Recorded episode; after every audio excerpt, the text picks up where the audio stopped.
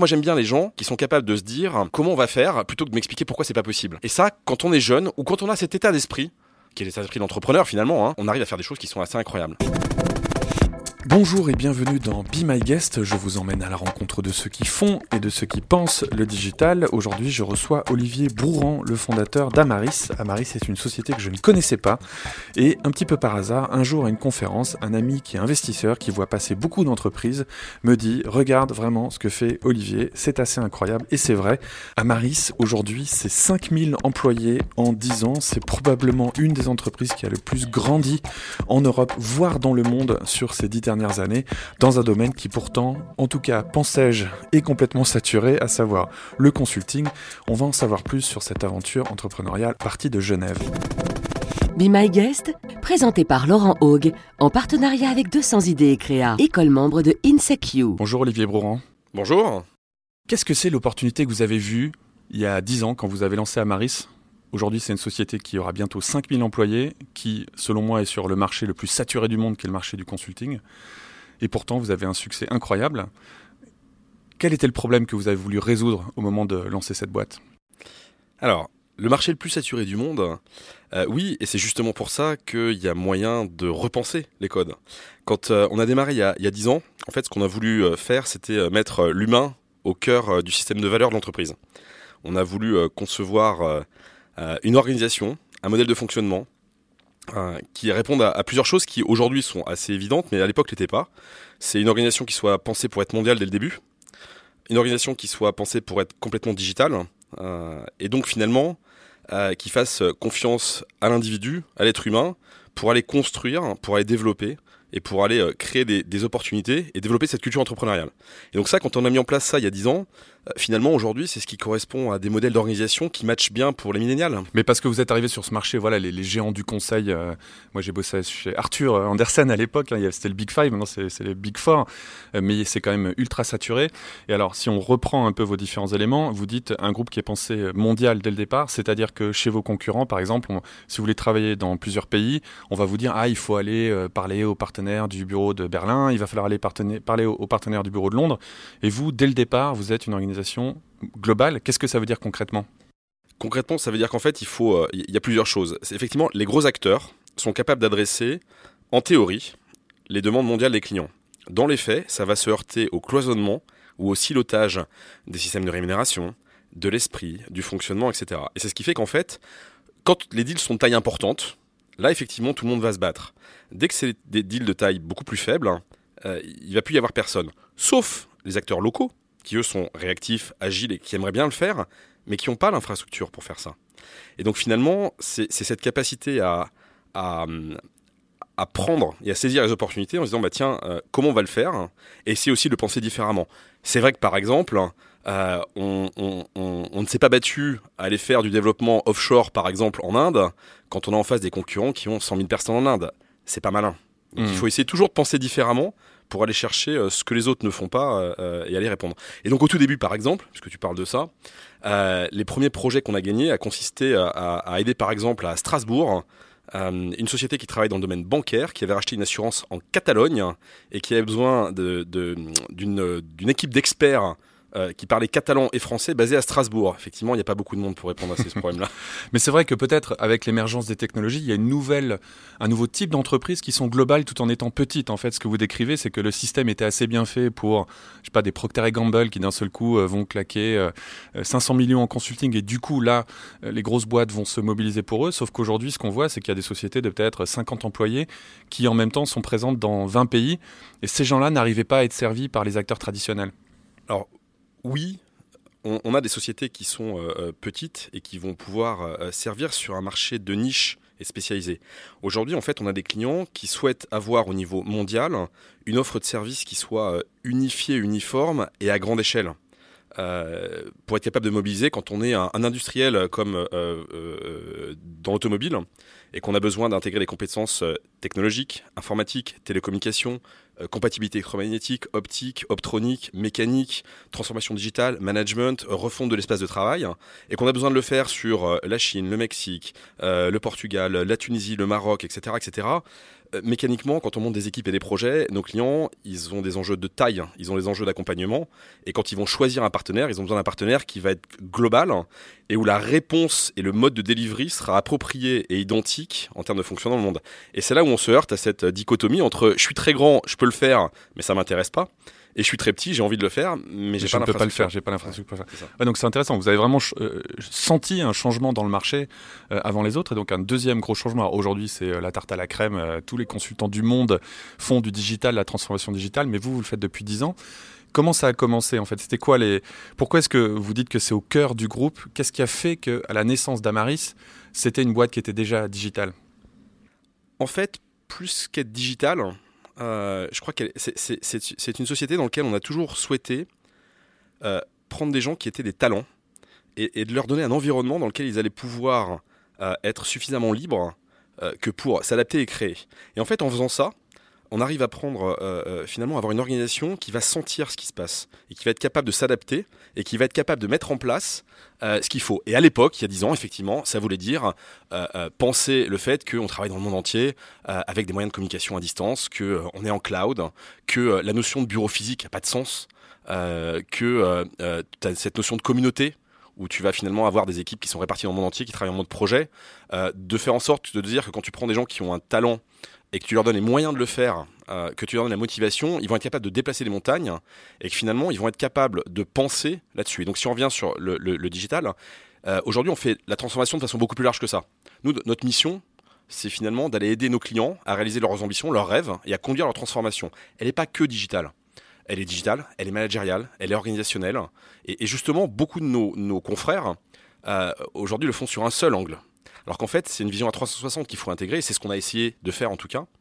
Et je crois que pour faire ça, c'est en prenant des gens qui vont justement ne pas répéter les mêmes choses, mais être capables de s'adapter à, ce qu'on sent dans le monde. Euh, tu le vois au quotidien, et on le voit au quotidien, euh, celui qui est capable de prédire ce que sera le monde dans deux ans est très fort. Oui, puis il ferait mieux d'aller euh, jouer sur les marchés plutôt que de perdre son temps à faire des, à faire des conférences. Mais en fait, euh, ce que vous dites, c'est que finalement, c'est un problème culturel. Et vous engagez des gens qui ont directement cette culture globale, c'était le, premier élément.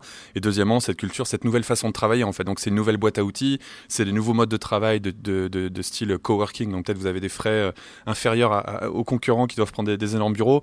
C'est des gens qui vont directement... Euh, voilà, avoir, posséder, c'est pas des digital migrants, euh, c'est vraiment des gens qui sont natifs. Mais du coup, alors, ça veut dire que vous avez une moyenne d'âge dans l'entreprise qui est extrêmement basse ou euh, il y a aussi de la place pour des gens un peu plus seniors? Alors, la, moyenne d'âge, la moyenne d'âge du groupe aujourd'hui, c'est 31 ans. Donc, comme tout, c'est une moyenne. Et, par rapport aux concurrents, chez les concurrents, mine de rien, le, le, consulting est un business où les gens viennent assez tôt dans leur carrière et il y en a tout un tas qui partent. Ça fait partie du modèle. par rapport à vos concurrents, c'est en dessous ou c'est au-dessus? La différence euh, fondamentale, c'est la répartition.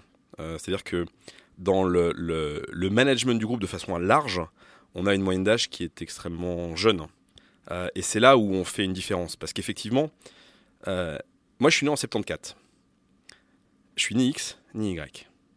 Et c'est le cas d'ailleurs du management du groupe. En fait, on a, on a cette chance euh, on n'est pas, on est, on n'est pas vraiment digital native, même si moi mon premier ordinateur. On est une micro-génération, hein. 74, 76, il y a cette micro-génération selon certains. De 74 à 83, nous on est ni X ni Y. On, voilà, on est entre les deux, ouais, vrai. On ressemble à rien.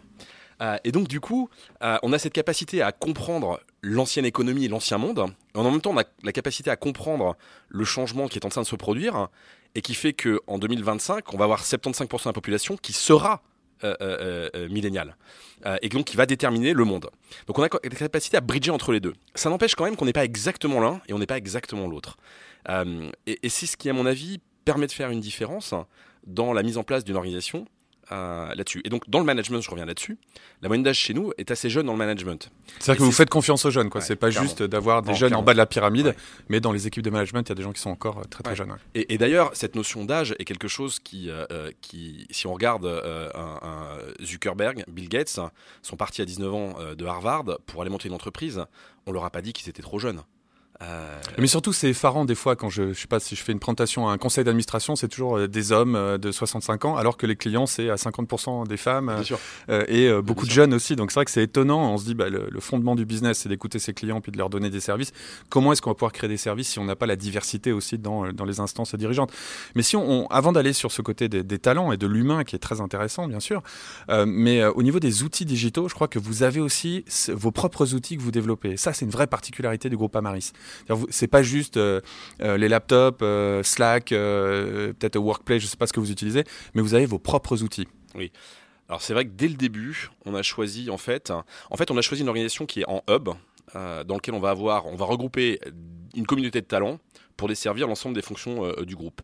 Et lié à ça, on a souhaité des outils qui matchent le business. En fait, le driver, c'était toujours de se dire, on écoute nos clients, on écoute nos candidats, on écoute la communauté et on va construire des outils qui vont matcher le besoin.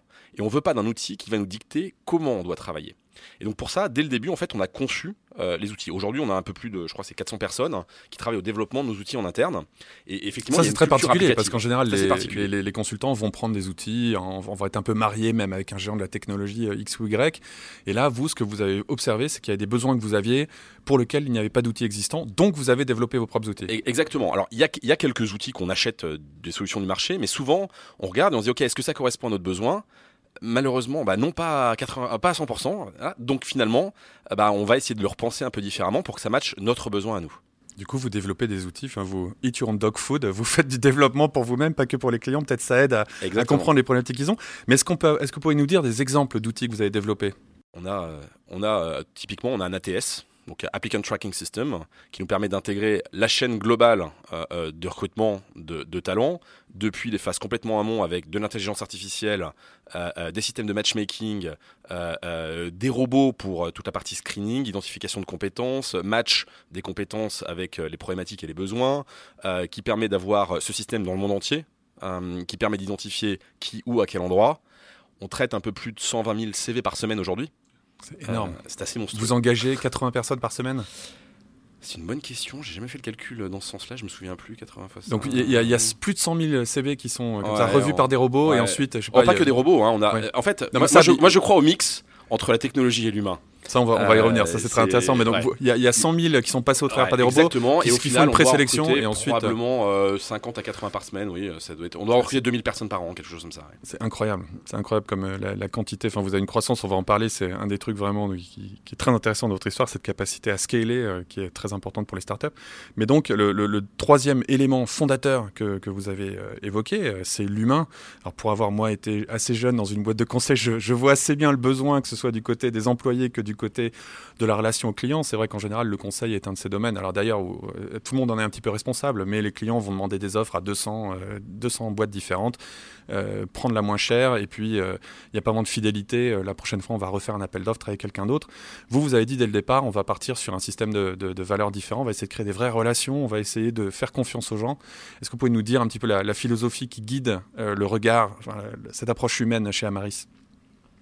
En fait, ce qu'on ce s'est toujours dit, la, conviction, c'est que l'entreprise, en fait, hein, c'est une aventure humaine. Euh, et en fait, on n'a pas beaucoup d'autres capital euh, dans bah, une boîte de conseil. Hein. Bah oui.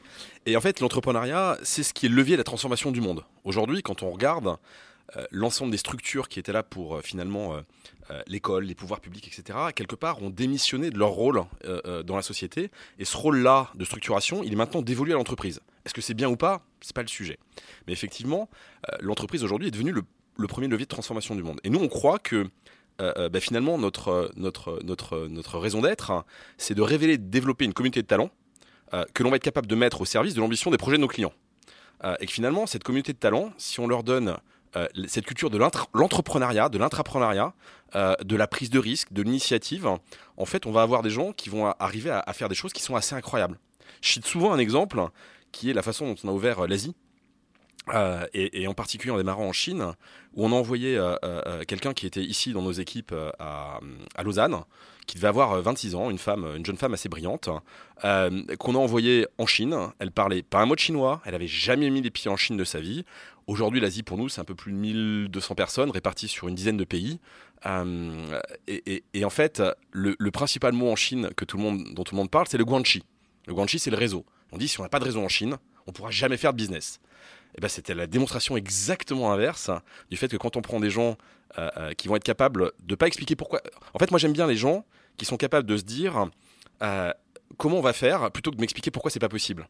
Et ça, quand on est jeune ou quand on a cet état d'esprit, qui est l'état d'esprit d'entrepreneur finalement, hein, euh, on arrive à faire des choses qui sont assez incroyables. Et j'ai des exemples comme ça, j'en ai aussi au Canada, aux USA. Euh. Mais c'est ça qui est un des grands apprentissages de, votre histoire, c'est qu'en fait, euh, on pourrait se dire faire confiance en l'humain, remettre l'humain au centre, et c'est un geste politique. Et en fait, non, ça a vachement de sens économiquement. Ah mais c'est pas du tout, du tout. Il y, a vraiment une logique derrière. C'est pas philanthropique.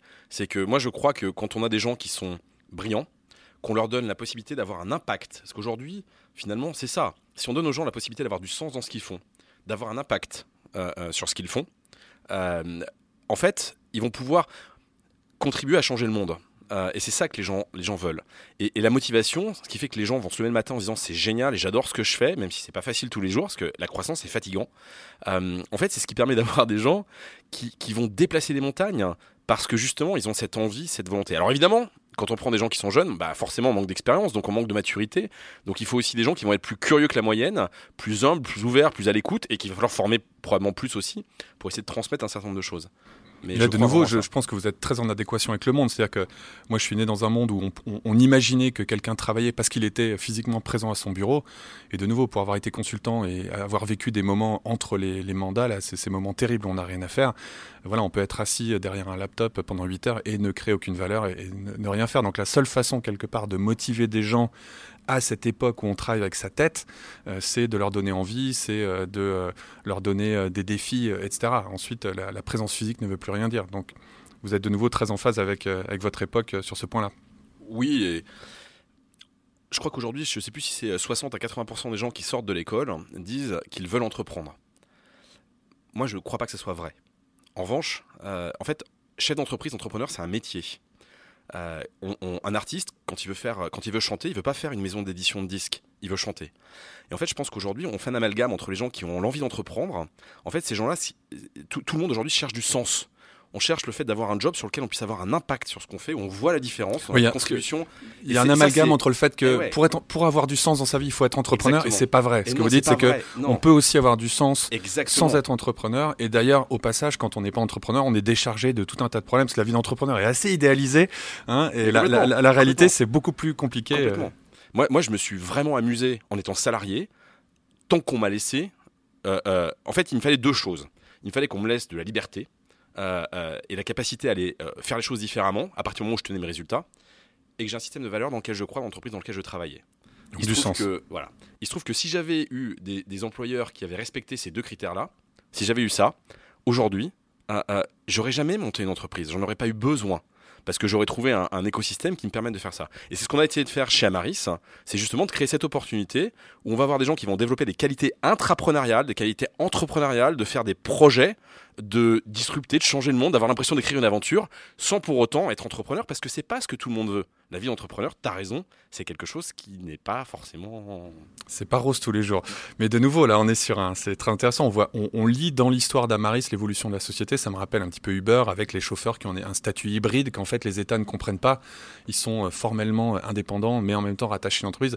Et là, c'est ça, c'est de trouver un nouvel équilibre entre de l'indépendance, puisqu'on fait confiance à des jeunes, puisqu'on n'est pas en train de juger les gens sur leur âge, sur leur diplôme. Euh, on, les, on leur laisse beaucoup d'autonomie sur la capacité à résoudre le problème eux-mêmes, tout en les mettant dans un cadre, en les soutenant avec des outils, avec une culture, avec euh, tout un tas de problèmes qu'ils n'ont pas. Enfin voilà, le cash flow, c'est votre problème, c'est pas le problème des employés, euh, d'avoir un salaire à la fin du mois, etc. Donc c'est un, nouveau modèle, c'est un, nouveau type d'employé intrapreneur. C'est ce qu'on essaye en tout cas, en tout cas c'est ce en quoi on croit. et c'est vrai que ça va même plus loin. On, peut aller sur aussi le partage de la valeur. Moi, je, crois qu'aujourd'hui, le, capitalisme tel qu'on le connaît a une dérive, qui est que l'actionnaire dormant a pris un poids bien trop fort euh, et que euh, la, valeur n'est pas répartie correctement. 60% des profits euh, des entreprises, si on prend le CAC 40 ou ça, sont redistribués aux actionnaires. et, quand on prend l'équilibre entre les territoires, les clients, les employés et l'actionnaire, aujourd'hui, il y a un déséquilibre total dans la majorité des entreprises le seul endroit où je retrouve un partage de valeur, c'est dans les entreprises qui ne sont pas à côté, qui sont restées indépendantes, ce qui est notre cas. Euh, voilà. Dans le groupe aujourd'hui, euh, on a 9% euh, du capital qui est aux mains des salariés du groupe, hein, et ce chiffre va passer à 25% dans les trois ans qui viennent, parce qu'on trouve que c'est un équilibre de partage de la valeur euh, Avec les gens qui la créent finalement. Et c'est vrai que c'est ça. On peut, on peut toucher des dividendes euh, parce qu'on a acheté une action il y a 60 ans alors que peut-être on contribue plus activement. Mais alors c'est quoi? Parce que donc un des trucs qui est très frappant dans votre histoire, euh, moi je suis tombé sur l'histoire d'Amaris et, votre histoire personnelle sur un article d'un journal qui disait un groupe qui a même pas 10 ans et qui a 4000 employés. Ça c'était il y a un an, maintenant c'est 5000 employés. Qu'est-ce que c'est le, secret de cette croissance? Je pose la question un peu au nom de tous ces entrepreneurs que je vois toute la journée ou des propres startups que, je soutiens ou que j'ai faites, où il y a cette notion de scaling qui est toujours un énorme euh, euh, problème et un énorme défi, puis un énorme mystère. Vous semblez vraiment avoir réussi particulièrement bien là-dessus. Comment est-ce qu'on scale Comment est-ce qu'on fait grandir une, boîte aussi vite? Alors il y, a plusieurs choses. Déjà, on a eu la chance quelque part. Euh, j'étais à, Tel Aviv il y a deux semaines. Et, et, en fait, ça ressemble à la Suisse sur ce point de vue-là, c'est que le pays est tellement petit qu'il n'y a pas d'autre choix que de le penser mondial et gros dès le départ hein, quand on va avoir de l'ambition. Déjà, c'est une chance d'avoir démarré. Parce qu'Amaris part de, part de Genève, ouais. Effectivement, d'avoir démarré à Genève, hein, c'est que ça, ça, oblige, si on est ambitieux, euh, à, devoir penser mondial. Donc, ça, c'est la, première chose. Ensuite, derrière, euh, sur, sur, le scaling, euh, moi, je, je crois. Je, je, Aujourd'hui, quand je regarde l'économie, ça me désole de voir des patrons qui démarrent leur start-up et la seule chose auquel ils pensent, c'est la levée de fonds et la sortie et l'exit. Et en fait, un projet, moi je, moi je crois au projet industriel. Euh, même si c'est un, mot qui est suranné ou d'un autre temps, je crois au projet industriel, hein, à, la vision qu'on peut porter sur le long terme, euh, et au fait aussi, bah, ça veut dire qu'il faut accepter de perdre de l'argent à l'instant T pour en gagner euh, aussi. En revanche, je crois aussi au fait que quand on n'a pas d'abondance, bah, ça oblige à être créatif. quand j'étais étudiant, on était dans une association étudiant qui organisait une course de vélo autour de, de l'INSA. Et en fait, on disait quand c'est gratuit, c'est moins cher. Et effectivement, quand une entreprise a levé 20 millions, on arrête de gérer. Donc la première chose déjà pour moi pour faire du scale-up, c'est d'être assis sur un bon PNL de façon à se financer son développement. Euh, Sans créer l'abondance et, euh, le, côté gâchis de ressources parce qu'on se dit voilà on est arrivé quoi. Mais oui parce qu'il faut de l'exigence en fait. Il faut de l'exigence et un niveau avec d'exigence avec soi-même avec les autres de façon à à pas tolérer la non-performance. c'est vrai qu'il y, a un lien entre feignantise et capital. Hein. Moi, j'ai remarqué ça aussi. C'est vrai que les, les moments où j'ai eu les meilleures idées pendant dans ma carrière, c'est les moments où j'avais pas du tout d'argent, pas du tout de capital. Et là, d'un seul coup, on est créatif, euh, on bosse plus. Et donc, ce que vous dites, c'est qu'une fois peut-être euh, qu'on a fait son ICO à, 100 millions sans avoir rien fait, on s'endort un peu sur ses lauriers. Du coup, on avance. Donc, il faut trouver un équilibre entre le besoin de capital qui est quand même fondamental et qui est inévitable. Il faut euh, des, des meubles, des bureaux, des laptops des talents, des salaires, et euh, en même temps de pas non plus tomber dans une zone de confort, de s'endormir, de dire qu'on est arrivé. Quoi. Ah, après, il y a aussi quelque chose qui est, euh, nous ici on dit souvent aux gens, quand ils arrivent chez nous, il faut arrêter d'écouter ce qu'on vous raconte. Euh, quand on va dans un pays et qu'on on, va nous, nous, sortir de la liste de tout ce qu'il faut dans le pays, etc., etc., c'est 80% de ça, on peut prendre le jeter à la poubelle parce que les gens répètent la même chose depuis 25 ans. Les préjugés, quoi. Il faut regarder au-delà. c'est incroyable, incroyable. Donc pour faire grandir Amaris aussi vite, il y avait donc cet équilibre à trouver, financer la croissance, tout en restant assez lean, on dirait, euh, c'est un peu le mot à la mode. Il y a cette notion de ne pas s'arrêter aux préjugés sur les pays. Donc comme vous disiez tout à l'heure, vous envoyez quelqu'un de 26 ans en Chine contre l'avis général, mais en fait, bah, ça s'est très bien passé parce qu'il y a maintenant plus de 1500 employés. Qu'est-ce qu'il y a d'autre comme, euh, comme recette comme ça pour euh, scaler la boîte? Bah, La recette, tu viens de la donner, hein, c'est la bonne personne au bon endroit. C'est tout simple alors. Tout simple. non, mais, tout mais, simple. mais, le business, c'est toujours tout, simple, en fait. Écoutez les clients, euh, faites preuve de bon sens. Exactement. C'est la bonne personne au bon endroit. T'as raison. Écoutez les clients, c'est-à-dire en gros que veut le marché, et non pas venir avec ce que tu, on pense que le marché veut. Euh, et, laisser euh, les talents s'épanouir, s'investir et, et agir, c'est étonnant. Ça me fait penser à cette théorie, euh, un des bouquins qui m'a beaucoup frappé, c'est ce Team of Teams euh, de ce général McChrystal qui dit euh, On m'a entraîné, on m'a formé comme si j'allais être un joueur d'échecs. Et en fait, je suis un jardinier. Mon, mon rôle, c'est de créer un espèce de lopin de terre dans lequel les gens peuvent s'épanouir. Donc, c'est vraiment cette philosophie mise en pratique. C'est quoi aujourd'hui les besoins chez les clients? C'est quoi justement les. ça permettra d'évoquer un peu les services d'Amaris, mais qu'est-ce qui se passe en ce moment dans, chez vos clients? Quels sont les défis qu'ils ont? Quels sont les, les problèmes avec lesquels ils arrivent chez vous? En fait, toutes les entreprises du groupe Amaris, quel que soit leur secteur, leur taille, euh, sont là pour effectivement aider nos clients à conduire leur transformation. Parce que la réalité aujourd'hui, c'est qu'on est dans une économie dans laquelle l'ensemble des dirigeants que je rencontre euh, sont tous euh, inquiets de, de, ce qui va se passer et de comment éviter de se faire disrupter. Aujourd'hui, on a des pans entiers de l'industrie qui ont disparu en 5 ans, 6 ans, 7 ans. Euh, parce que euh, une startup a émergé et, et que le coup n'a pas été vu. Euh, on peut prendre les exemples connus, c'est effectivement les Uber, les Airbnb. Il y en a d'autres. Hein. Ouais, Euh, Netflix, Gi- Gillette. Gillette a perdu euh, 15% de ses parts de marché, euh, je crois, ou 10% de ses parts de marché avec euh, une startup qui est le Dollar Chef Club. Qu'ils ont fini par acheter d'ailleurs. Exactement, ouais. exactement. Plus d'un milliard, ouais. Ouais. Dollar Shaving Club, qui était Dollar un Shaving Club, abonnement en fait où tous les mois on recevait. euh, Voilà. ce qui était assez. euh, Donc en fait, tout- tout- toutes les entreprises aujourd'hui se posent cette question-là. Et, et l'angle euh, euh, pour adresser ça, c'est comment on se transforme, euh, comment on va essayer de planter le plus de graines possible euh, pour essayer de s'adapter. Sachant qu'en plus, elles ont les atouts pour le coup. Euh, il y a un moment quand même, une grande entreprise, un grand groupe, elle a quand même plus d'atouts que pour être capable de, s'adapter qu'une startup où les moyens sont limités, même si elle est positionnée sur une niche. En revanche, pour conduire cette transformation-là, aujourd'hui, c'est plusieurs niveaux.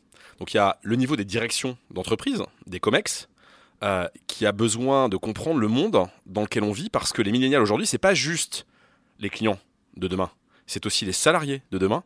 euh, Et eux d'aujourd'hui. Exactement. Et c'est eux qui définissent le monde dans lequel on va vivre. Donc il faut comprendre ce changement qui est assez radical. Donc là, ils ont besoin d'une offre de conseil euh, pour accompagner les dirigeants sur la compréhension de cet univers-là. Ce que l'on fait parce que euh, on l'a fait pour nous. On le sait. Enfin, on est on est native de cette transformation chez nous. C'est ce rôle de, de pont que vous définissiez tout à l'heure. En étant Exactement. cette génération charnière, on Bah est oui. capable de parler un peu le langage des deux, et puis pas non plus de, de leur envoyer ce message en disant de toute façon vous êtes dépassés, vous êtes nuls, vous avez aucune chance, vous avez rien compris, mais vraiment de leur expliquer le monde tel qu'il est et de les, de les, les responsabiliser en fait, de leur donner les moyens d'agir dedans. Donc ça c'est un accompagnement, c'est limite culturel et c'est de la veille. C'est la culture, c'est du sens, c'est de la vision, euh, c'est l'adaptation du mode de management au monde dans lequel on, vit et on vivra demain. Euh, c'est euh, euh, l'adaptation aussi de l'espace de travail. C'est la conception de nouveaux espaces de travail, repenser les espaces de travail de façon à ce que ça soit collaboratif. C'est un, projet par exemple qu'on a fait pour un client dans, dans le télécom il n'y a pas très longtemps, où on a conçu un site qui regroupe un peu plus de 1100 personnes de ce client-là, avec une communauté d'innovation. On a repensé l'espace de travail, des espaces de, de formation à distance, d'e-learning, de communication, etc., pour favoriser la transversalité, la fertilisation croisée entre les métiers, et, et créer une des plus grosses communautés d'innovation de France en l'occurrence. Mais ça, Donc- ça s'appelle encore un projet de consulting. Enfin, j'ai l'impression c'est que vous, vous touchez à l'ADN euh, de la, la, boîte. transformation. C'est la transformation. Sauf que on aime bien. Alors évidemment, on fait la transformation comment, digitale. comment on délimite un truc pareil? Enfin, Comment est-ce que vous, vous mettez un prix, par exemple, dans une offre, euh, alors que ça touche euh, tellement de choses? Puis surtout, vous dépendez quelque part de- du client lui-même. C'est-à-dire, est-ce que, est-ce que les gens vont adhérer? Euh, À quelle vitesse ils vont adhérer? Enfin, c'est des projets qui sont énormes. Alors oui, il faut, il faut que ça soit aussi porté par Là, le. vous êtes les- en train d'opérer le cœur. Enfin, c'est, Oui, c'est vrai. Pas, Il c'est faut- pas il faut- juste mettre un bandage parce qu'il y y a un petit problème quelque part. Quoi. Non, il faut effectivement que les clients aient une volonté. Euh, je crois qu'aujourd'hui, euh, euh, le, dirigeant d'entreprise qui ne se rend pas compte qu'on évolue dans un monde où euh, le mot-clé intelligence artificielle, blockchain, IoT, future of work, qui n'intégrerait pas ces mots-clés-là, commencerait à avoir quelques problèmes. Même si j'ai vu un grand géant de la distribution qui m'a expliqué qu'Amazon était un effet de mode. Oui, ça, Euh, c'est sûr. mais- Ça, fait, ça fait longtemps. Mais c'est vrai, c'est de bon. moins en moins. C'est quand même en train de changer. C'est de plus en Euh, plus de, de- Puis un renouvellement de génération aussi dans les, dans les instances dirigeantes euh, des grosses Ouais. boîtes. ouais. Mais alors ça, c'est donc ce premier euh, thème qui est l'accompagnement euh, culturel. Donc vous parliez de- des COMEX, donc des gens un peu plus Ouais. élevés. Alors quel autre type d'intervention vous faites si Et ben après, on on va couvrir effectivement l'ensemble de la transformation euh, qui va être euh, possible. Alors effectivement, euh, on parlait de l'espace de travail, mais c'est aussi la transformation digitale. Et la transformation digitale, c'est pas juste la transformation technologique, c'est aussi l'impact sur les usages, sur euh, l'expérience utilisateur. Parce le mot clé, le mot expérience est quelque chose d'important. Et puis c'est la transformation technologique qui va être derrière. On modifie pas un outil de production euh, aussi rapidement. Donc voilà. Et donc en fait, on a un scope d'intervention extrêmement large qui va permettre en gros de mobiliser. Nous, notre métier, c'est finalement, c'est de développer, de révéler et de déceler une communauté de talents, finalement, qu'on va mettre au service de l'ambition de la transformation des projets de nos clients. Et, finalement, ça peut toucher de la technologie, euh, du conseil en technologie, que ce soit de l'informatique, du télécom, etc. Parce qu'aujourd'hui, prenons un, constructeur automobile. C'est de la mécanique, c'est de l'organisation de projet, c'est de l'informatique, c'est du télécom, c'est quoi? Euh, euh, Entre un constructeur automobile et, Google hein, ou, ou Apple. En fait, finalement, toutes les compétences aujourd'hui sont intégrées. Ce qu'on appelait à une époque la convergence entre l'IT et le télécom, aujourd'hui, c'est plus une question de convergence IT et une télécom, c'est une convergence de tous les métiers. Euh, et aucune entreprise au monde est capable d'aller intégrer tous ces métiers-là avec la vitesse d'évolution. Donc il faut effectivement des partenaires, ce qu'on essaye d'être le, plus possible, capables d'accompagner sur ces différentes euh, phases euh, les clients dans cette transformation. Ouais, du coup, là, c'est très concret. Vous disiez Customer Journey, hein, c'est aussi un des mots à la mode, l'expérience, euh, l'expérience client. Donc, c'est de se rendre compte que d'un seul coup, les clients veulent se balader entre des points de vente physiques, euh, des points de vente euh, digitaux, de repenser ça et ensuite d'aller implémenter ça concrètement dans les entreprises. Donc, ça passe par la technologie, mais un truc qui est très prégnant dans, dans, dans, dans, votre discours, c'est ce côté la technologie un peu au second plan. Quoi. Ce qui est important, c'est le client. Ce qui est important, c'est les gens et la technologie doit être au service de ça. Vous avez une vision très forte là-dessus, que par exemple, vous parlez d'intelligence l'intelligence artificielle comme un des buzzwords 2018. Alors c'est sûr, c'est avéré que c'est le buzzword de, l'année de loin qui a supplanté blockchain. C'est pas facile, mais c'est arrivé. Euh, et une des grandes peurs liées à ça, c'est le remplacement des humains par les machines. Donc vous avez une opinion euh, complètement autre par rapport à ça. Bah, moi, je crois que euh, la technologie, et chez nous, la technologie s'est marquée. On a un centre, euh, enfin, on a plusieurs centres de recherche et développement, on a, on a un lab, on a un centre d'innovation, euh, on, a des équipes qui travaillent que sur de la recherche et fondamentale et appliquée, que ce soit sur l'intelligence artificielle, la blockchain, l'IoT, etc. On a même une chaire de l'innovation managériale. Donc, on, on couvre la recherche dans ces domaines-là. Ça n'empêche quand même qu'à la fin, les machines aujourd'hui ou, ou les robots sont encore loin d'être capable euh, de faire ce que euh, un, homme ou une femme peut arriver à faire. Donc moi je crois au progrès, je crois que c'est complémentaire, je crois que c'est nécessaire pour euh, décharger les, gens d'un certain nombre de tâches qui n'ont pas de valeur ajoutée. chez nous, typiquement, on a des robots, on, a une soixantaine de robots qui font des tâches aujourd'hui, qui avant étaient faites par des gens chez nous, qui aujourd'hui, bah, du coup, peuvent faire des choses bien plus intéressantes. Ou la créativité, l'esprit d'initiative, la capacité à connecter, va faire la différence. En revanche, je pense que si on ne modifie pas le système éducatif euh, et, l'éducation aujourd'hui, on va se retrouver avec une problématique. Donc ce que vous dites, c'est qu'on recentre l'humain sur ce qu'il sait faire, hein. il, est, il ou elle bien sûr, mais donc sur la créativité, l'empathie, euh, euh, le, management, le leadership, la vision, la stratégie, et puis on remet la machine sur ce qu'elle sait faire, c'est-à-dire des tâches automatiques très rébarbatives. C'est vrai que c'est frappant toujours quand on voit des métiers qui disparaissent, euh, c'est rarement les gens qui les font qui se plaignent, c'est plutôt euh, des gens dans un bureau qui disent ah mais laissez, laissez quelqu'un aller nettoyer par terre au lieu que ce soit un robot. Non, ben, on essaie de...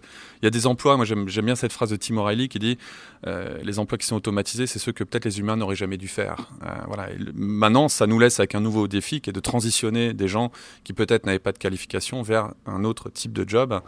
Euh, et ça, c'est un problème, j'imagine, qui est euh, assez, euh, assez important. Et de nouveau, on n'est plus dans une problématique technologique, dans une problématique là quasiment sociale et politique qui touche le monde de l'éducation, mais aussi à l'intérieur des entreprises, il va falloir aller emmener ces gens vers, vers des nouveaux emplois. Mais donc, vous, vous avez cette vision un peu de l'humain augmenté par la technologie plutôt que l'humain remplacé par elle. Oui, on, on, a aussi Aujourd'hui, chez nous, un, des centres d'expertise qui marche très fort, une offre client, c'est euh, tout ce qui est RPA, Robot Process Automation. Parce que ça répond à, ça, c'est effectivement accompagner nos clients sur l'industrialisation, l'automatisation de tâches euh, là-dessus. Donc oui, je crois à ça. Il n'empêche qu'il faudra un jour s'occuper et se préoccuper de ce qu'on entend en ce moment, qui est la régulation euh, potentielle de, l'intelligence artificielle. Hein.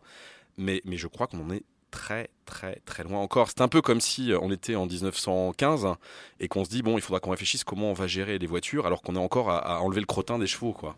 Oui, et puis surtout, euh, en effet, il y a cette notion de jusqu'où est-ce qu'un régulateur peut vraiment arrêter le progrès ou le contrôler. Euh, D'ailleurs, est-ce que c'est un progrès? J'aurais peut-être dû dire innovation parce que c'est pas toujours des progrès en effet. Euh, mais euh, je vois par exemple les, gens qui parlent des armes autonomes et, qui essaient de les interdire. Mais comment est-ce qu'on peut s'y prendre?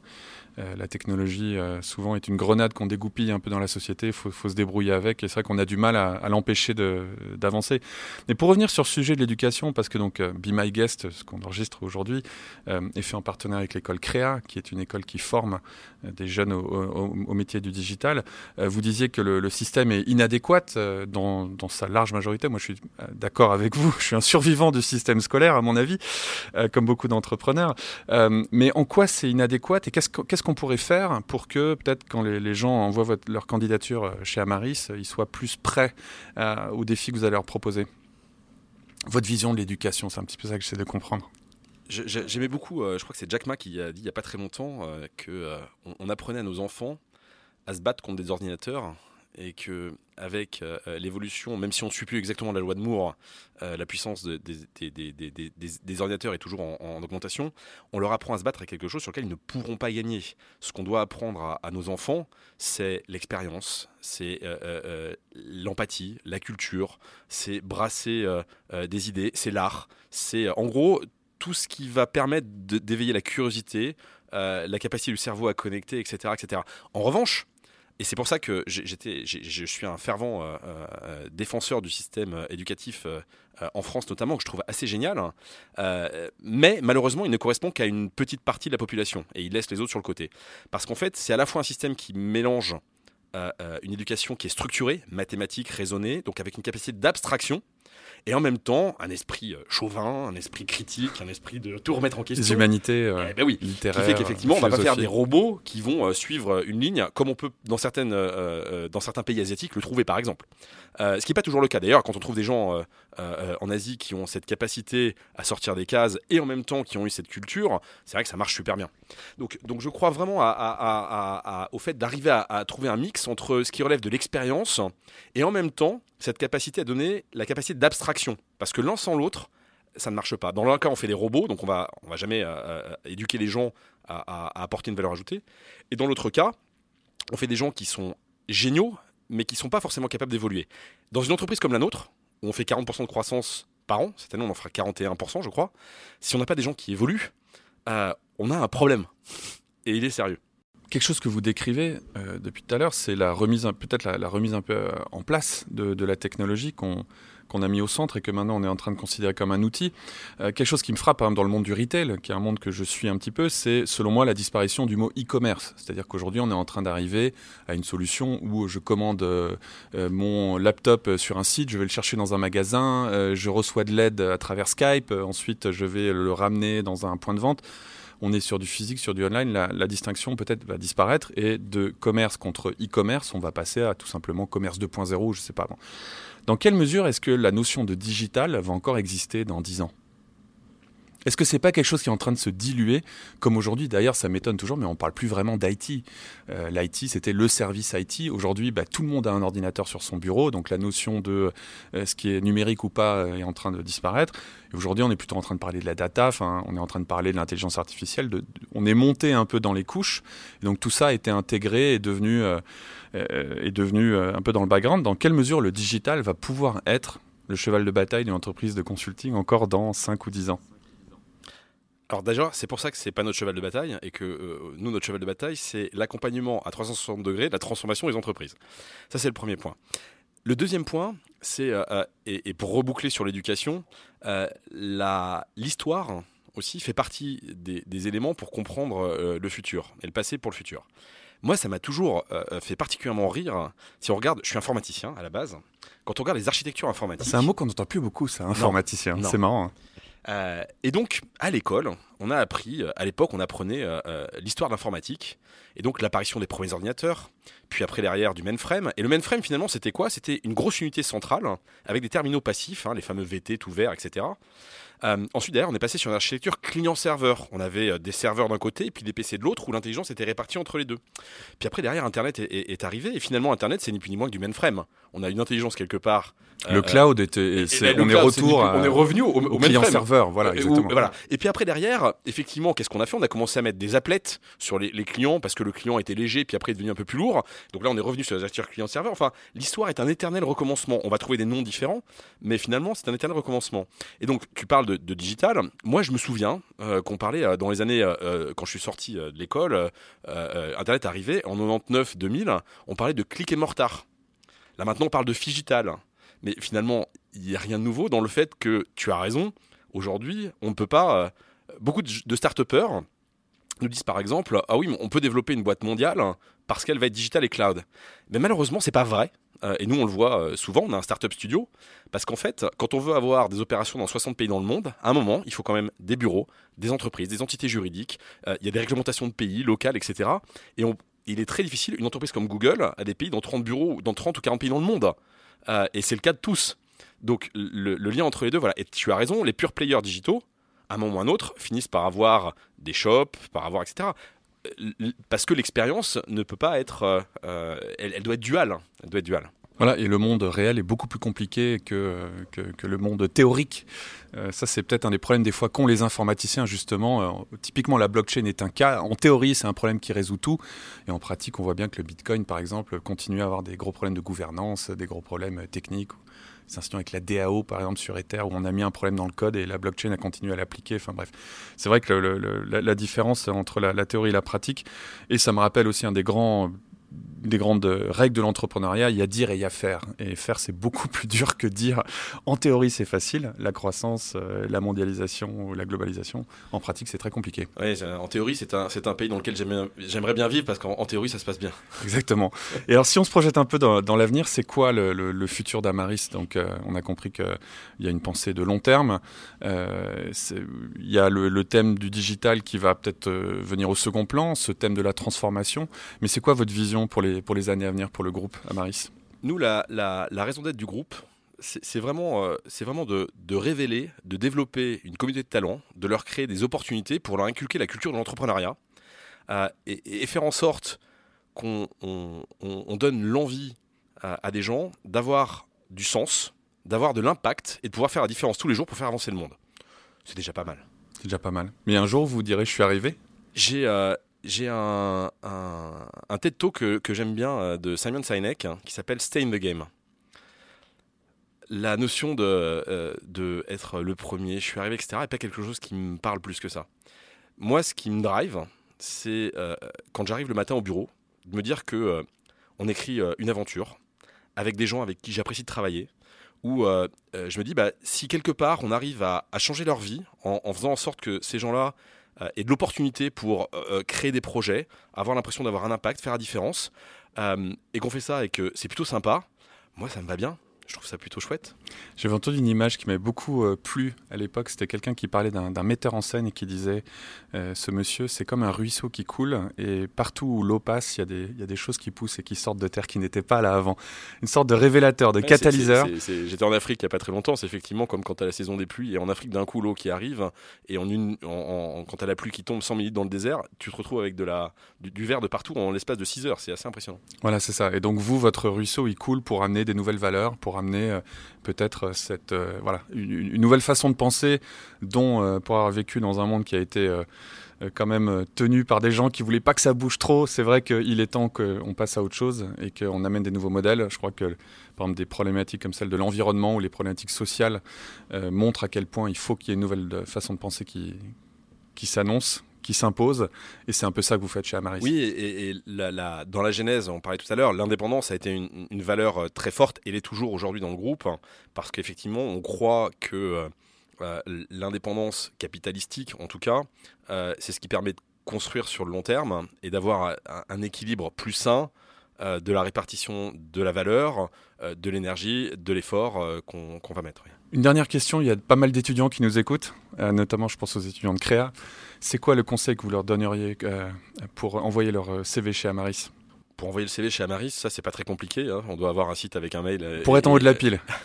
Alors, bah, déjà, la première chose, c'est qu'il va avoir, il va falloir effectivement une culture internationale et la maîtrise de l'anglais, ce qui n'est pas encore le cas partout. Hmm. Ça peut sembler fou, mais, mais, c'est ça. Donc de l'ouverture De l'ouverture. C'est la capacité aussi à avoir brassé des, des expériences. le concret le, faire les choses. Et puis la curiosité, je crois, vous l'aviez évoqué tout à l'heure. Et puis, et puis, et puis, quand même quelque chose d'assez fondamental, c'est la résilience. Euh, on parle beaucoup euh, de, de, de, l'échec. Hein. Euh, bon, c'est bien. Je préfère qu'on évite. Hein tant qu'à faire, si on peut. Moi, personnellement, je ne suis pas un fervent euh, euh, partisan de l'échec. Je suis un fervent partisan de l'apprentissage et de se dire, tiens, euh, on va apprendre, mais si on peut éviter d'échouer, c'est pas mal. Ça me va bien.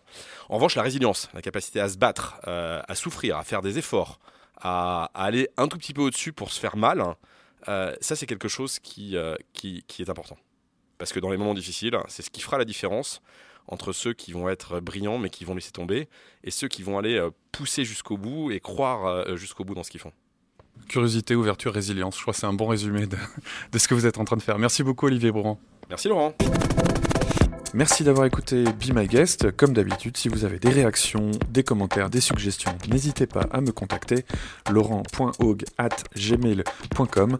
Je vous retrouve dans le prochain épisode avec le rédacteur en chef de la radio-télévision suisse, Bernard Rappa. C'était Be My Guest, présenté par Laurent Haug en partenariat avec 200 idées et créa, école membre de INSECU.